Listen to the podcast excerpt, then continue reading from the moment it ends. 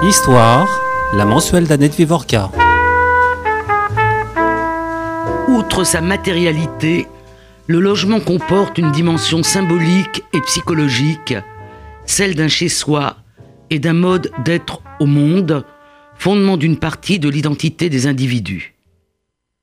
De la demeure à l'abri, le logement embrasse tous les aspects des lieux d'habitation, des hôtels particuliers au foyer, des immeubles luxueux aux garnis, des squats aux casernes. La diversité des types de toits est aussi grande que leur statut d'occupation.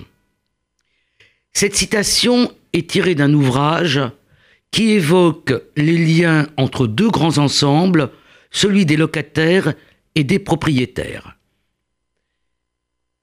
C'est à cette histoire, considérée de la Révolution française à nos jours, que Daniel Vollmann a consacré son dernier ouvrage, un ouvrage passionnant qui est paru chez Payot. C'est donc Daniel Vollmann que nous recevons aujourd'hui. Daniel Vollmann est directrice de recherche émérite au CNRS. C'est notre grande spécialiste de l'histoire de la reconstruction et du logement. Elle a notamment publié une biographie de l'architecte Fernand Pouillon. Mais c'est aussi une historienne du genre cette histoire de la construction des identités masculines et féminines.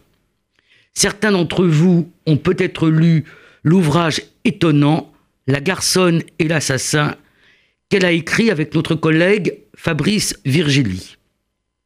S'ils n'ont pas lu cet ouvrage, ils ont peut-être lu la BD qui, qui en a été tirée, une BD écrite par une femme, c'est une novation que les femmes aujourd'hui écrivent des BD. Chloé Cruchaudet. Cette BD s'intitule Mauvais genre et elle a reçu de nombreux prix. Un film d'ailleurs va aussi être tiré de cet ouvrage et nous recevrons probablement Daniel Vollman et Fabrice Virgili quand le film sera à l'écran. Pour l'heure, c'est pour son histoire des locataires et des propriétaires que Daniel Vollman est avec nous. C'est une histoire sur un, temps relativement long, puisque elle part de la Révolution française, qui est matricielle en matière du logement, puisque la Révolution française inscrit le droit de propriété dans la Déclaration de l'homme et de citoyen, jusqu'à aujourd'hui, où le logement est devenu un droit, pratiquement un droit imprescriptible. Pas tout à fait, mais tout à fait. voilà. De euh, ce temps long, Daniel Vollmann distingue quatre phases qui épousent en gros les phases de notre histoire euh, politique, et elle distingue trois acteurs, les locataires et les propriétaires, c'est le titre de son ouvrage, mais un troisième acteur qui ne figure pas dans le titre, c'est l'État, qui intervient finalement assez précocement dans, euh, dans cette histoire. Alors je vais d'abord lui demander de nous dire brièvement quelles sont ces quatre phases. La première phase, c'est la phase qui suit la Révolution, puisque, comme vous venez de le dire, Annette, la Révolution a mis la propriété dans les droits de l'homme et du citoyen. Ça a été mis dans la Constitution de la Première République et ça n'a jamais bougé. C'est-à-dire que la Constitution de la Cinquième République, la nôtre, reprend l'idée que la propriété est un droit imprescriptible. Donc la Révolution euh, abolit les privilèges, comme on le sait, et permet euh, à, en principe, l'ensemble du peuple de euh, d'être propriétaire. Et puis euh, cette cette, ce bouleversement radical de la situation à la fois politique et sociale génère des, des, conflits, des contradictions qui se fondent toujours sur le fait que les propriétaires ont des droits non seulement ils ont des droits, mais surtout le fait de posséder une propriété leur donne des droits politiques. Ce qui fait que les régimes qui ont succédé à la Révolution euh, n'ont pas établi le suffrage universel, ni universel total, ni universel masculin, mais ont réservé les droits politiques et en particulier les droits de citoyenneté, le droit de vote, à ceux qui étaient propriétaires, ceux qui payaient un sens. Et le suffrage censitaire était vraiment lié à euh, la condition de propriétaire. Donc pour moi, c'est une des premières phases de cette histoire longue de, des rapports entre locataires et propriétaires, le fait que la propriété fondait non seulement la richesse, mais fondait les droits politiques. La deuxième phase commence au moment où euh, les non-propriétaires, ceux qui sont exclus du droit de vote, revendiquent le droit de vote. Et vous le situez quand à peu près? Enfin Alors- pas à peu près, parce que je pense que c'est le genre de choses qu'on peut dater assez oui, précisément. alors le- la révolution de 48 euh, établit, 1848, de 1848 établit le suffrage universel masculin.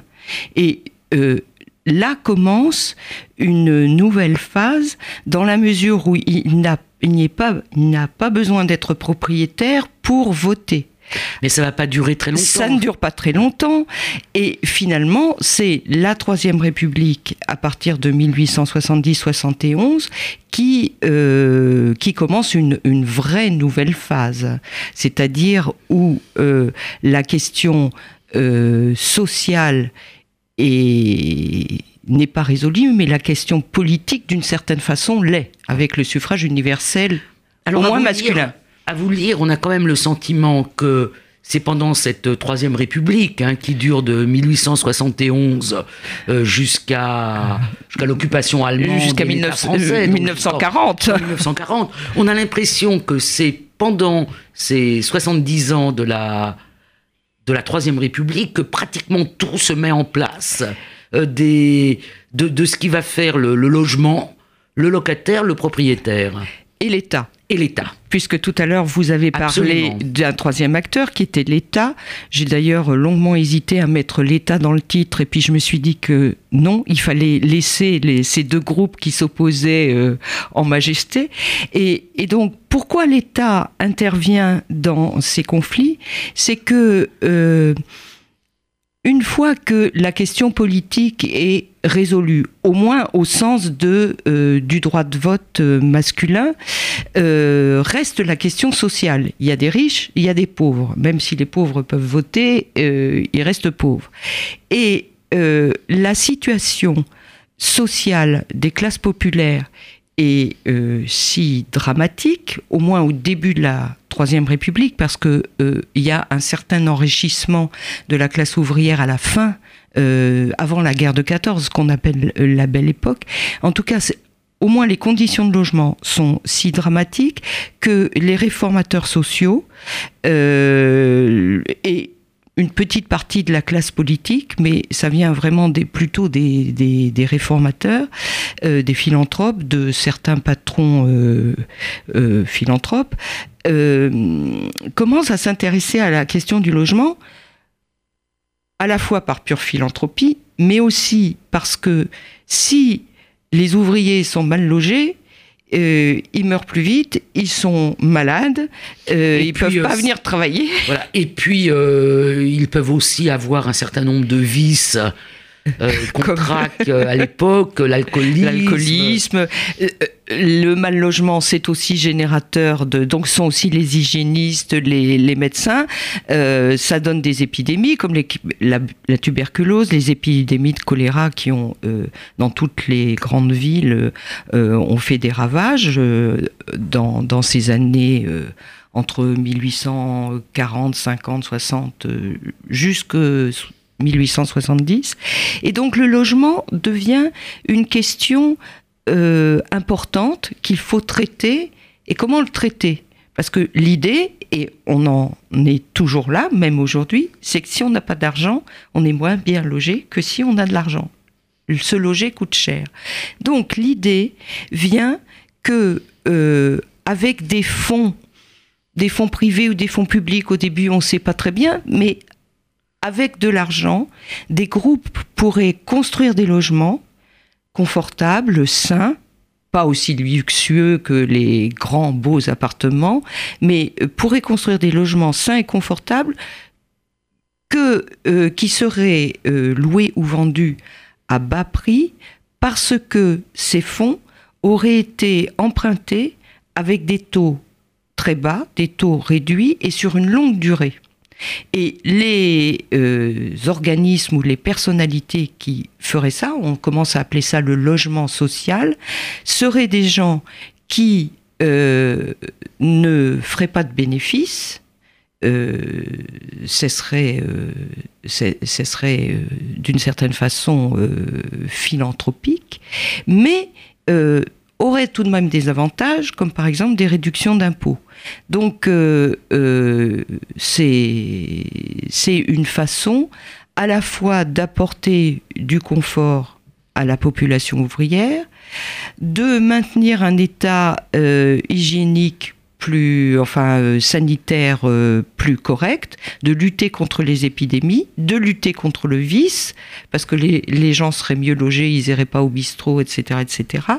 Donc, les, les promoteurs, les premiers promoteurs du logement social, euh, ils voyaient que des, avantages, d'autant plus que ces gens-là n'étaient pas des étatistes absolus, ils se méfiaient de l'intervention de l'État, et en fait, l'État n'intervenait que pour garantir les, les prêts.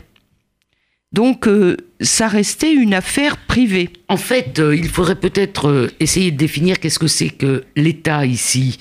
Parce qu'il y a donc l'État qui garantit, oui. mais il y a aussi la loi qui est votée et qui dépend des, majorités politiques. Or, euh, à vous lire, euh, et sans rentrer dans le détail, parce que ça serait un peu, euh, c'est pas du tout fastidieux à lire, hein, mais c'est un, peu, compliqué quand même. Un peu compliqué à expliquer dans un temps un peu serré qui est le nôtre. Mais on a une série de lois qui va permettre effectivement d'instituer ce que vous appelez le logement social et dont peut-être que l'on peut dire, euh, en dehors des finalement de ces bailleurs privés du du, du logement social, hein, qui sont des qui sont des philanthropes, comme on disait à l'époque.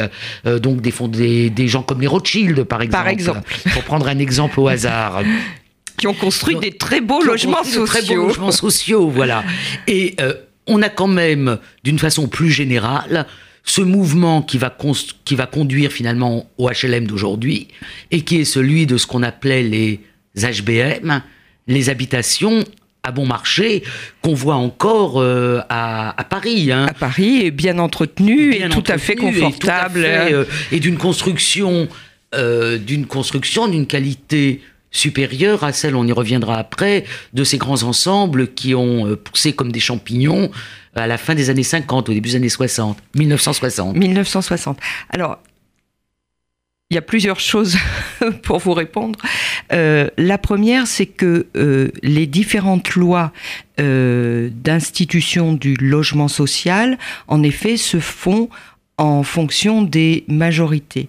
Mais euh, vraiment la question du logement, ça avait alerté tout le monde. Ça a commencé par les hygiénistes, les, philanthropes, mais aussi les pouvoirs publics, parce que euh, il y avait quand même la crainte de ce qu'on appelle maintenant des mouvements sociaux, des mouvements de révolte, qui n'étaient pas directement euh, assis sur une revendication du logement, comme ce qui, fait, ce qui se fait maintenant. C'est en général aussi bien dans les syndicats que dans les partis politiques, sauf chez les anarchistes, je vais y revenir, il y avait la première revendication, c'était le salaire.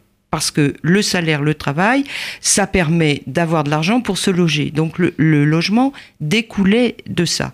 Mais donc, parce qu'il y avait euh, des mouvements sociaux qui devenaient de plus en plus violents, on a tout ce mouvement anarchiste de la fin du 19e siècle euh, qui réclamait, eux, le logement. Hein. Eux, hmm. ils réquisitionnaient les logements, ils allaient, euh, ils allaient occuper les logements. Jusqu'à la... Enfin, jusqu'à aujourd'hui, Jusqu'à aujourd'hui, mais disons que au moment de la grande, de la, la, grande importance du mouvement anarchiste, avant le, la répression, ils étaient vraiment là et hmm. ça occupait ça occupait les villes, il y avait des articles dans les journaux. Et donc l'idée, c'était euh, non pas de céder à ces revendications, bien sûr pas comme ça, mais en effet de résoudre la crise du logement. Donc la première loi a été prise en 1894. Donc ça correspond à cet affaiblissement du mouvement anarchiste, mais aussi avec l'idée qu'il y avait des revendications, il fallait peut-être s'en occuper pour que ça ne, n'explose pas trop, euh, qui restaient dans le secteur privé, c'était les fameux philanthropes dont on parlait tout à l'heure.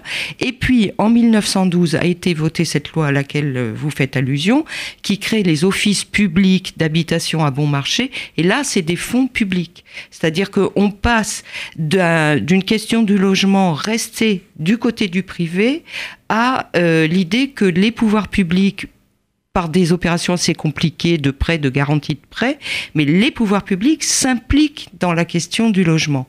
En construisant, en aidant à construire que, ces... Suivant l'expression qui était euh, utilisée à l'époque, est-ce que chacun peut toucher un HBM Est-ce que le droit euh, à loger dans un HBM ou dans une HBM. oui, on dit un, mais une, oui, oui. Bon. Euh, est-ce que c'est un droit euh, universel ou est-ce qu'il y a des critères? Pas du tout. C'est pas du tout un droit. universel. est un peu naïve. non, il y a des critères stricts. Premier critère, qui est un critère, on va dire, économique, de, rationalité économique toute simple que tout le monde peut comprendre et qui est que les gens qui construisent des HBM, que ce soit des sociétés privées ou des sociétés publiques, c'est-à-dire avant 1912 ou après 1912, après cette fameuse loi Bonnevet, euh, on le font selon un mécanisme simple. Ils empruntent. Ils empruntent à faible taux et sur 30, 40, 50 ans. Avec l'argent de l'emprunt, ils construisent. Très bien. Jusque-là, tout va bien. Après, ils font rentrer des locataires. Je vais expliquer dans un instant comment ils font entrer les locataires. Ils perçoivent des loyers, certes moins chers que dans le secteur privé à confort équivalent, mais un loyer tout de même. Et avec ce loyer, ils remboursent leurs emprunts. Et donc, donc ils ont besoin que le loyer soit payé. Absolument. Le loyer doit être payé. Et ça a beau être des organismes à but non lucratif, c'est vraiment, ils gagnent pas d'argent. Ils gagnent absolument pas d'argent. Ils remboursent leurs emprunts, leurs emprunts, pardon. Et euh, une partie de l'argent récolté qui ne sert pas au remboursement des emprunts, ça sert à l'entretien du bâtiment. On en reparlera peut-être tout à l'heure avec les grands ensembles. Donc, euh, ils ont absolument besoin que les loyers rentrent. Donc, tout le monde ne peut pas aller dans un HBM. Il faut, et c'est écrit dans les statuts de, des sociétés, qu'elles soient... Avoir un salaire. Avoir un salaire. L'HBM est euh, le logement servant à abriter des travailleurs vivant principalement de leur salaire. Et c'est vraiment écrit. Ça veut dire les chômeurs Non. Les sans-travail Non. C'est le premier critère. C'est pas, pas, le seul. C'est hein. pas le seul. Deuxième critère, bonne moralité. Il s'agit pas d'être ivre. Qu'est-ce que c'est qu'une bonne moralité Alors, une sous bonne la Troisième République? Une bonne moralité sous la Troisième République, c'est apprécié par des assistantes sociales. Parce que vous disiez, est-ce que tout le monde peut entrer dans un HBM Non. Il faut faire un dossier comme un peu maintenant avec les HLM. on fait un dossier, donc on remplit sa situation de famille. Euh, vaut mieux pas vivre maritalement, vaut mieux être marié. Il vaut mieux pas avoir cinq enfants, deux ça suffit. Euh, mais zéro, c'est pas bon non plus. C'est moins bon, mais ça va encore. Ça va encore. Euh, célibataire, Hum, hum, hum. ça c'est déjà moins bien. C'est les, euh, les familles dites nombreuses, mais en fait les familles qui sont prioritaires. Très bien. Ça, c'est des critères, on va dire, à peu près objectifs. Et après, il y a une enquête faite par une assistante sociale. C'est le, le, premier grand travail des assistantes sociales, c'est euh, de faire une enquête sur les demandeurs de logement. Et là, si vous êtes si vous allez souvent au bistrot, ça ne veut pas dire que vous êtes ivrogne, mais enfin vous allez souvent au bistrot. Si les enfants sont mal habillés, mal tenus, s'ils font du bruit, il y a une enquête hein, de voisinage. Donc, le, voisinage, et puis on va voir les instituteurs. On va, voir les instituteurs, on va voir le voisinage, euh, on regarde euh, la propriété de l'ancien logement. Il faut aussi justifier, j'ai oublié, c'est un critère important, il faut justifier d'être mal logé. Donc les euh, assistantes sociales rentrent dans l'ancien logement et si elles voient que c'est propre mais bien tenu, ça va. Pauvre, mais Euh, bien tenu. pauvre mais bien tenu, oui, pardon. Pauvre mais bien tenu. Par contre, euh, si c'est pas bien balayé, euh, il y a de la poussière là, c'est moins bon. Donc les, les critères sont Ouais. à la fois très précis, euh, des critères de mal logement, Ouais. Et Euh, très c'est- subjectif. et très euh. Voilà. L'impression qu'a l'assistante euh, sociale. voilà. Donc, euh, en fait, le rêve de celui qui habite dans ce qu'on appelait à l'époque des taudis, Oui. et euh, les, les chiffres que vous donnez euh, jusqu'à la fin des années 50 sur euh, les points d'eau à l'intérieur des appartements, sur euh, les, les toilettes à l'intérieur de l'appartement ou à, ou à l'étage, euh, sont quelque chose d'assez stupéfiant parce que l'immense majorité des logements urbains, je ne parle pas des logements euh, euh, des fermes parce que c'est encore pire. la même chose, voilà, ou pire, sont des logements qui, jusqu'à la fin des années 50, n'ont pas les toilettes à l'intérieur du logement et euh, n'ont pas, Non pas de salle de n'ont bain. pas de, de- de salle de bain ou de, ou de point d'eau à l'intérieur. C'est-à-dire qu'on sort de l'appartement pour, Pour aller, aller sur le palier. Voilà. Et c'est ce qu'on appelait à l'époque, dans le vocabulaire de l'époque, des taudis. Les gens habitent des, Des taudis. des taudis. Des taudis. Et euh, ces taudis vont rester jusque, oui, la, la, la fin de. Enfin, le moment où les 30 glorieux, c'est-à-dire où la nouvelle prospérité euh, fera, fera jour. Donc le rêve à ce moment-là, c'est d'être euh, locataire. Locataire logement dans un, social pour les classes populaires. c'est le mieux. Sauf que euh, donc la loi est votée en 1912. Deux ans après, c'est la guerre, donc il n'y a pas beaucoup de constructions. Il y en a un, des constructions, mais pas peu, relativement peu. C'est difficile de chiffrer, mais euh, il y en a relativement peu. Et donc les listes de demandeurs s'allongent, plusieurs dizaines de milliers. On- les gens veulent avoir évidemment un HBM. C'est c'est l'assurance d'avoir un logement avec les toilettes à l'intérieur, avec euh, une salle d'eau, d'eau. une Ouais. salle d'eau, pas forcément une salle de bain, pas forcément parce que ça c'est une chose aussi que je n'ai pas dite dans la mesure où euh, le le, le règlement, euh, c'est de payer son loyer. Il y a, euh, dans, même dans les classes populaires et début des classes moyennes, il y a des gens qui gagnent plus et des gens qui gagnent moins. Donc tout de suite, il y a eu l'idée de faire des HBM normaux et des HBM améliorés. Voilà, ouais. Voilà. Et donc, dans les normaux ou subnormaux, parce qu'il y a toute une classification, il n'y a pas de chauffage. Hmm. On est, on est, et ça, ça dure jusque dans les années euh, 50. C'est là où ça change. Jusqu'aux années 50, Quand, quand vous dites qu'il n'y a pas de chauffage, ça veut dire que les gens sont chauffés au charbon euh, ou au bois. C'est-à-dire qu'il y a des poêles, il y a des cuisinières. c'est-à-dire que le logement n'est pas livré avec du Avec du chauffage. chauffage et donc, euh, c'est ouais. dit central. Et donc, euh, les locataires qui veulent se loger sont obligés d'acheter à leurs frais le poêle ou la cuisinière à charbon ou à bois pour se chauffer. Alors c'est pas vrai dans les dans disons le le haut de gamme Hmm. ou le le bas du haut de gamme, mais dans les euh, les moins chers de ces HBM, il n'y a pas de chauffage et on trouve ça pas anormal. D'ailleurs, le- je pense qu'il y a une trace de cela, c'est que quand on descend dans les caves des appartements, euh, on sent encore le charbon, Oui. puisque le charbon était entreposé dans les, Dans les caves. dans les caves et qu'on descendait fallait- avec un voilà, à charbon, il fallait monter le chercher charbon. de, de, de quoi euh, chauffer. Alors, il me semble quand même que il y a une sorte d'âge d'or de ce logement social, avec une grande imagination et euh, des tas de projets divers, dans les années qui suivent immédiatement la Première Guerre mondiale. Est-ce que l'on peut dire cela? On peut le dire, après avec peut-être des nuances, mais on peut le dire dans la mesure où le système fonctionnait relativement bien.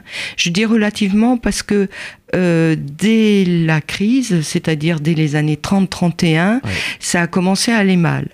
Euh, ça allait mal. Les, les gestionnaires de, de ces HBM euh, ont senti la crise et ont n'ont pas mis dehors les chômeurs tout de suite, au- moins. Euh, parce qu'ils savaient bien qu'il y avait, qu'il la crise. Mais euh, ce qui compte, c'est que il y avait cet argent public qui arrivait avec, euh, les intérêts et vraiment les architectes à qui était confié le soin de, construire ces nouvelles maisons ont fait preuve d'imagination. C'est tout, c'est tous ces HBM euh, qu'on connaît à Paris, mais ils sont là à Lille aussi. Et quand on les regarde attentivement, l'un ne ressemble pas à l'autre. Donc il y a une sorte de soin il y a une, un pris à, soin. à- à l'architecture Oui. de, ces, de ces constructions. Oui. Et encore aujourd'hui, euh, ils sont. euh, Enfin, on ne les a pas soufflés comme on l'a fait avec certaines des tours ou des. Alors ça, on en reparlera tout à l'heure. après.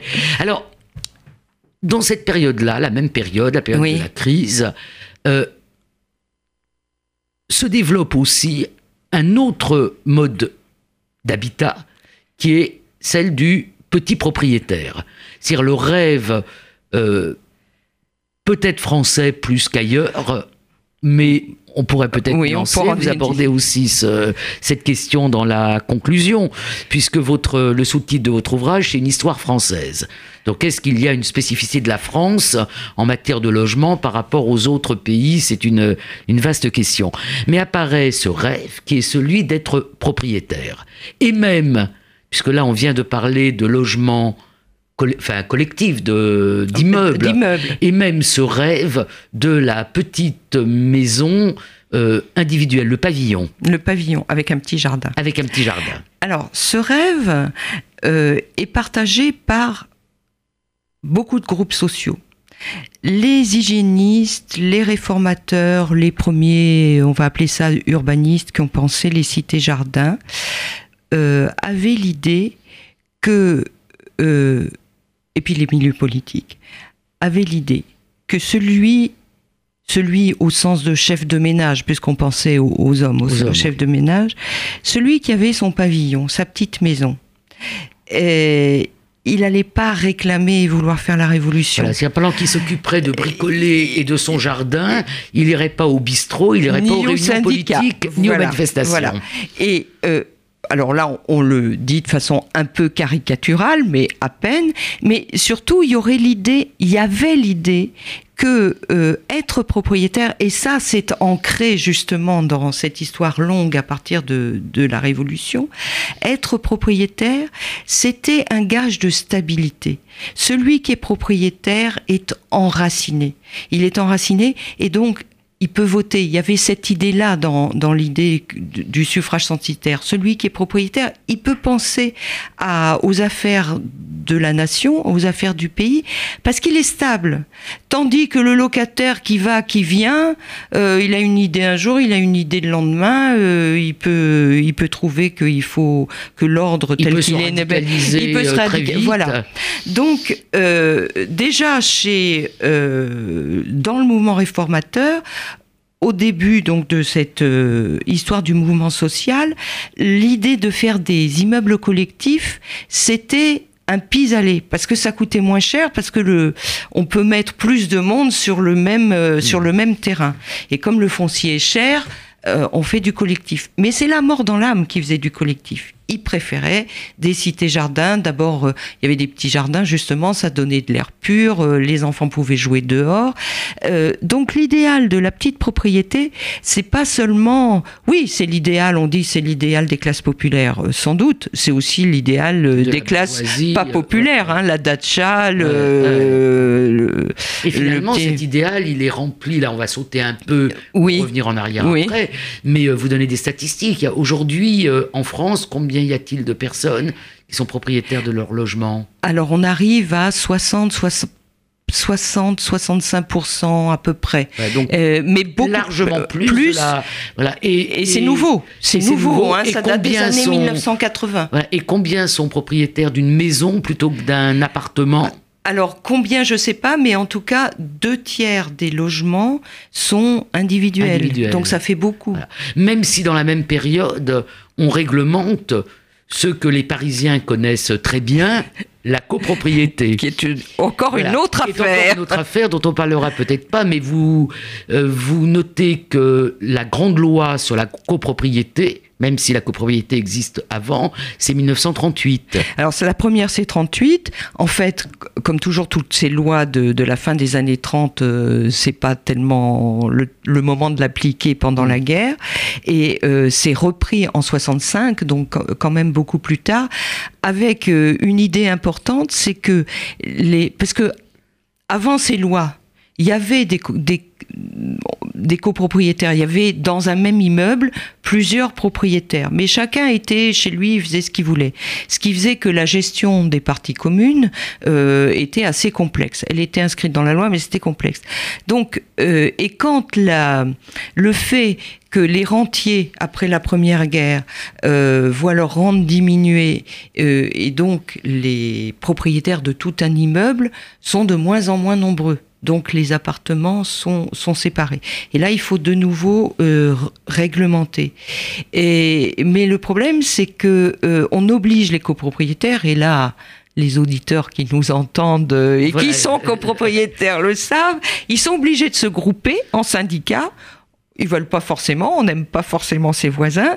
Il faut nommer un syndic qui euh, s'occupe de euh, faire marcher ensemble tout ce beau monde, ce qui n'est pas simple. et là, il y aurait toute une histoire de la copropriété, peut-être aussi quelques documentaires pour raconter les réunions de copropriétaires. Absolument. C'est un autre sujet. Je voudrais, comme le temps euh, passe, je voudrais qu'on parle rapidement de la Seconde Guerre mondiale. Oui. Parce que je, je pense que vous abordez deux problèmes. Le premier problème, c'est qu'est-ce qui se passe pour ceux qui ne sont pas là pendant la guerre pour différentes raisons, et notamment euh, les juifs qui sont obligés de fuir leur logement ou qui sont arrêtés ou qui sont déportés et euh, dont les biens sont spoliés. Donc deux, trois mots sur la question de la spoliation des logements des juifs propriétaires. Mais il y a aussi un autre aspect, alors que vous connaissez là, euh, vous, Daniel Volman, très très bien, qui est les destructions qui sont sans commune mesure avec celles de la Première Guerre mondiale, puisqu'on a oublié que la France a été quand même très largement bombardée, que des villes entières ont disparu quand le Havre euh, et qu'un certain nombre d'immeubles ont été détruits, y compris d'ailleurs euh, à, Paris. Il y a aussi mhm. eu des bombardements de, de Paris. Donc c'est en fait deux questions. La première, rapidement, sur qu'est-ce qui se passe pour les Juifs en France pendant la, première, pendant la Seconde Guerre mondiale. Et ensuite, on passera pour avoir le temps d'évoquer un peu la, la période d'après. Alors, vous avez dit qu'est-ce qui se passe pour les juifs propriétaires euh, pendant la, la guerre? Pas seulement les propriétaires, les locataires aussi. Je vous donne juste un exemple. L'office public des HBM de Paris, qui était un office puissant, répond immédiatement aux demandes conjointe des occupants et, euh, on va dire, de la préfecture, pour aller vite, de, du recensement des locataires juifs. Donc, euh, c'est pas que les propriétaires qui ont été spoliés avec les lois d'arianisation, ça c'est une chose, mais aussi les locataires juifs étaient, s'ils étaient restés dans leur appartement, et il y en a qui sont restés, euh, étaient priés de ils n'étaient pas vraiment priés de s'en aller, mais ils étaient sur les listes des juifs. Donc, euh, après, avec les risques que ça encourait. Ensuite, ceux qui, n'étaient pas là, comme vous dites, alors, soit ils n'étaient pas là parce qu'ils avaient déjà été arrêtés, parce qu'ils avaient été déportés, ou tout simplement parce qu'ils se cachaient ailleurs, ou qu'ils avaient passé la ligne de démarcation, et au moins jusqu'en 42, ils étaient en, en zone libre. L'appartement était vide. L'appartement était vide, donc je ne parle pas de l'opération euh, faite par les autorités allemandes. La meubelation la, la, voilà, qui pille, qui pille les, les, appartements, les appartements des, juifs. Mais même sans ça, hmm. même euh, les appartements qui n'avaient pas été pillés, ils étaient dits vacants. Puisque euh, les loyers ne rentraient pas, je parle toujours des locataires. Donc hein. on le redonne avec un nouveau bail. On leur donne avec un nouveau bail. Et, et le nouveau bail crée cette catégorie de locataires dits de bonne foi. C'est-à-dire que le locataire de bonne foi, si je vous ai bien lu, est défini par le fait qu'il a un bail et qu'il paye, son, loyer. Et qui paye son loyer. Donc, si on donne un appartement vacant, vacant, on ne veut pas savoir pourquoi c'est vacant. Il n'y a, a, plus personne, le loyer n'est pas payé. Donc, on le donne à qui? On le donne aux sinistrés vous parliez des bombardements. Donc il y a des gens qui, euh, dans, le, dans le, quartier d'à côté, l'arrondissement d'à côté, si on parle de Paris, mais c'est pareil ailleurs, euh, sont sans toit. Il y a un appartement vacant à côté, on ne veut pas savoir pourquoi. Donc, on le donne, avec bail. Donc ils sont de bonne foi. C'est simple. Après, on le donne à tous les euh, tous les, Les sinistrés. les- je parle même Ouais. pas de ça, mais aux gens qui sont les obligés du régime, on va dire. Euh, tiens, euh, t'es mal logé, ben voilà, là il y a un appartement, on te fait un Mm. bail, etc. Quand arrive la libération, les premières opérations de, de, de comptage, d'expoliation et des Oui, restitutions, qui, qui sont faites très bien à Lyon par un personnage à qui on peut rendre hommage, qui est Émile Terroir. voilà, Et qui vient ensuite euh, à Paris s'occuper de- des questions de restitution. Voilà. Et donc, il y a des gens qui sont de bonne foi, non pas au, au- euh, selon le critère euh, juridique, Juridique. de payer son loyer, mais ils savaient pas qui y avait. Ils se sont peut-être pas posé la question pour savoir qui y avait, mais ils savaient pas. Ouais. Et, et donc, il y en a qui s'en vont. Euh, la mort dans l'âme parce qu'ils retournent dans leur taudis ou je ne sais où, mais il y a eu, il y a eu des restitutions euh, faciles. Les compter sont difficiles, mais il y en a eu. Mais il y il y a des gens qui s'offusquent en disant, il y a des phrases pour ça absolument extraordinaires, en disant, mais nous sommes de bonne foi, donc on peut, on, on peut pas nous mettre dehors. Et du reste, si vous nous mettez dehors, Ça il y a va des, ça va faire remonter l'antisémitisme. Ouais. C'est incroyable Ouais. ça. Alors, le, les, les administrations qui s'occupaient de ça ont gentiment classé toutes ces lettres, parce qu'il y en a beaucoup de dénonciations il y a, dans les journaux de, de locataires ou de propriétaires. Ils ont classé ça à part, ils n'ont pas donné suite. Mais enfin, c'est tout de même incroyable de dire ça. Alors, on arrive maintenant un peu à marche forcée en 1945, et là, euh, par des effets euh, cumulatifs, hein, Première Guerre mondiale, euh, enfin un certain nombre d'éléments, la crise du logement est vraiment terrible. Terrible. Terrible. Et cette crise du logement, elle va durer pendant pratiquement, enfin jusqu'au tout début des années 60, Oui. fin des années 50, début des années 60. Quin- bonne Elle est marquée, il faut peut-être rappeler aux auditeurs les plus jeunes, euh, le fameux hiver de l'abbé Pierre de 1954. Donc, est-ce que vous pouvez nous en redire quelques mots? Parce qu'on a aujourd'hui un certain nombre d'associations, Euh, dont Emmaüs, oui. qui sont euh, directement dans la, qui sont d'ailleurs la continuation de, de, de, de celle de l'abbé Pierre, euh, Emmaüs, ou qui sont dans, dans le sillage des associations Oui. de l'abbé Pierre. Alors en fait, euh, le, la crise du logement s'est aggravée pour au moins, il y a beaucoup de raisons, mais au moins deux importantes, les destructions Oui. dont on parlait tout à l'heure, et puis euh, l'explosion démographique Le fameux baby le, boom. le fameux baby boom. Et puis il faut rajouter aussi, parce que c'est important pour, euh, pour la suite, euh, l'appel à la main-d'œuvre étrangère pour reconstruire. Lesquels euh, étrangers n'ont pas le droit au HBM en principe? En principe, parce que dans les règlements, franchement, c'est pas clair. C'est pas clair, C'est ouais. pas clair. Mais euh, en fait, on, est, on essaye de les donner plutôt aux, Français. Français. Mais c'est pas, Ouais. pas vraiment écrit. Et donc, euh, les restrictions finissent en 47 euh, à peu près, 48, mais pas le logement. Et euh, les expulsions pour non-paiement de loyer continuent. Et donc l'abbé Pierre, euh, qui venait d'être député centre droit, on va dire pour aller vite, fait à Radio Luxembourg, qui était une radio très très écoutée, un, un discours en disant au secours mes amis, Voilà, vous une le femme reproduisez dans de- votre livre. Oui, parce que je Ouais. trouve qu'il est Ah, est extraordinaire. oui. Et, et donc, d'une part, les dons affluent pour essayer de faire euh, des cités d'urgence. Et par ailleurs, le gouvernement qui est, qui est mis un peu euh, sur la sellette, ou même beaucoup sur la sellette, débloque des fonds euh, pour faire des cités d'urgence, pour mettre tous ces gens qui sont... Qu'on n'appelle pas à l'époque des SDF. non, on les appelle Mais- encore les mal logés. Les mal logés. Les mal logés. Pas encore les sans-abri, mais les mal logés. Après, ça va devenir les SDF, Voilà. mais les SDF, c'est 1990, donc c'est 40 ans après. 40 ans après. Alors, comment se résout en fait cette crise du logement? Vous le- vous l'expliquez très bien. Elle se résout par euh, des fonds débloqués pour construire ce qu'on appelle les grands ensembles. Et c'est pour ça, tout à l'heure, je, je, voulais juste intervenir. Les grands ensembles, euh, il y avait aussi de l'imagination architecturale. Il faut pas croire. Euh, ce qu'il y a, c'est que euh, les matériaux, il fallait construire vite, Vite. et beaucoup. Et avec les préfabriqués qui existaient déjà, euh, bah, Drancy, que nos auditeurs connaissent peut-être, la cité de la Muette, voilà. ça a été la première cité construite avec, Avec du euh, préfabriqué. Avec du préfabriqué, oui. Un peu de meilleure qualité que, que ceux des années 50. C'est vrai peu. que quand on regarde la cité sans penser à ce qui, à ce qui s'y est passé, le- elle, est- elle a de l'allure. Oui, elle a de l'allure. Elle a été aussi, on a mis beaucoup d'argent Ouais, pour euh, la ouais, retaper. hein.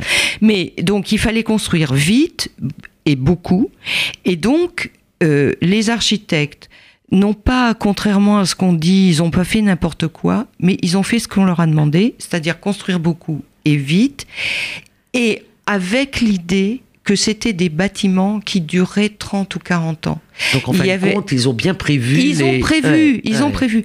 Alors que les architectes dont on parlait tout à l'heure des HBM de l'entre-deux-guerres, c'était oui comme Versailles. Ouais, ou- voilà, c'est pas pareil. Ouais. Ça, ça change les choses. Mais ils ont ils ont fait ce qu'on leur a demandé, vite, euh, beaucoup et confortable, parce que c'était Et vous confortable. dites, et vous dites très très bien. Ça correspond aussi à l'expérience qui a été celle de ma famille. Vous dites très bien la joie qui a été de déménager dans ces cités. Les appartements étaient spacieux. Les appartements avaient non pas des salles d'eau, mais des salles, Des salles de, de bain. Donc c'en était fini d'aller aux douches municipales. Les appartements avaient le chauffage central. C'était fini d'aller chercher le charbon à la cave. Les appartements avaient des vides ordures. Donc euh, ça a été un vrai bonheur Absolument. pour les familles de déménager. Il faut pas avoir euh, cette vision de, de ce qu'on appelle aujourd'hui les quartiers ou les Absolument. cités euh, dégradés et le lieu d'un Oui. certain nombre de choses et se rappeler que ça a été pour euh, des centaines de milliers, voire même des millions euh, de, de Français et d'étrangers d'ailleurs. Et d'étrangers, étrangers, oui. Ça a été quelque chose d'absolument extraordinaire. Absolument extraordinaire. Alors après est, est intervenu, euh, on n'a peut-être plus beaucoup de temps, mais est intervenue la crise et c'est ce qu'on disait tout à l'heure. La crise, les gens sont au chômage, n'ont plus d'argent, donc ils payent pas leur loyer, donc les organismes n'entretiennent pas. Ils ne laissent entrer que les plus pauvres, donc ils ont encore moins d'argent. Et une partie de la question des quartiers, une partie seulement, hein, me faites pas dire ce que Oui. j'ai pas dit, mais une partie, euh, c'est une question économique de manque d'argent des, des organismes d'HLM qui peuvent pas entretenir parce qu'ils n'ont pas d'argent. Alors, je voudrais rapidement que vous nous disiez quelque chose sur cette espèce, cette, cette, euh, cet effet pervers Oui. de la propriété, de la copropriété. Parce que, euh, à la fin des années 70, avant que la crise euh, produise tous les effets qu'on connaît Oui. aujourd'hui, on a eu le sentiment que le problème du logement était réglé. Absolument. Parce que 60-65% euh, des habitants de, de France étaient propriétaires. Oui. Alors qu'en est-il? Qu'en est-il? Ben, Ceux qui sont propriétaires, qui ont acheté dans les années 50, 70, euh, qui ont fini de payer, pas de problème, ou peu de problème. En revanche, ceux qui se sont endettés en croyant qu'ils allaient résoudre, ils allaient être protégés, euh, et euh, qui sont trouvés au chômage, euh, ils sont menacés de- d'être expulsés parce que tout simplement ils peuvent plus payer. S'ils sont pas expulsés, ils n'ont pas un centime pour faire euh, de l'entretien. Or, un immeuble, même un très bel immeuble qui n'est pas entretenu, se dégrade. Et ce qu'on appelle maintenant les copropriétés dégradées, ça vient de ces gens qui ont cru au mirage de la propriété, qui se sont endettés pour longtemps, 20 ans, 25 ans, et euh, se trouvant au chômage, ont eu du mal à rembourser euh, leurs emprunts et euh, ne peuvent pas entretenir. Et, et on aboutit à des nouveaux, presque, ou même vraiment des nouveaux taudis. En particulier ceux qui ont acheté dans le logement social, dans ces fameux quartiers. Alors aujourd'hui, euh, il suffit d'ouvrir les yeux quand on se promène dans les grandes villes, notamment à Paris, pour voir ce qu'on appelle, vous nous avez dit depuis, euh, depuis quelle période Les années 90, Les années 90, les SDF. pour voir quand on prend l'autoroute ou quand on prend le train, pour voir des habitats euh, précaires, des ce qu'on appelait dans le temps, dans les années 60, les bidonvilles. Il y avait le bidonville algérien à Nanterre, il y avait le bidonville portugais à Champigny. Voilà, il y avait un certain nombre de bidonvilles. Donc aujourd'hui, on voit apparaître deux choses. Euh, un, euh, les deux nouveaux bidonvilles oui. que l'on voit notamment le long des, des grands axes ferroviaires ou, mmh. routiers. Et on voit aussi dans les villes, euh, avec ou sans petite tente, ce qu'on appelait dans le temps des clochards, mais qui étaient des figures un peu... Euh, un peu pittoresques, voilà. voilà. Et on voit apparaître donc les sans domicile fixe. Alors, est-ce que vous pouvez nous dire quelques mots de cette situation actuelle? Alors, en quelques mots, euh, on peut dire qu'au début du XXIe siècle, après l'enrichissement du pays, revenir à des SDF, euh, ça pose un sacré problème à la fois politique et social. J'étais rapide. Hein. voilà. Bon, je crois que notre émission est terminée. Euh, merci pour votre fidélité. Et le mois prochain, je recevrai Tal Brutman, qui est l'auteur euh, avec euh, Taricone euh, d'un ouvrage paru aux presses universitaires de France dans la collection Que sais-je, qui sont les 100 mots autour de la, de la Shoah. Merci.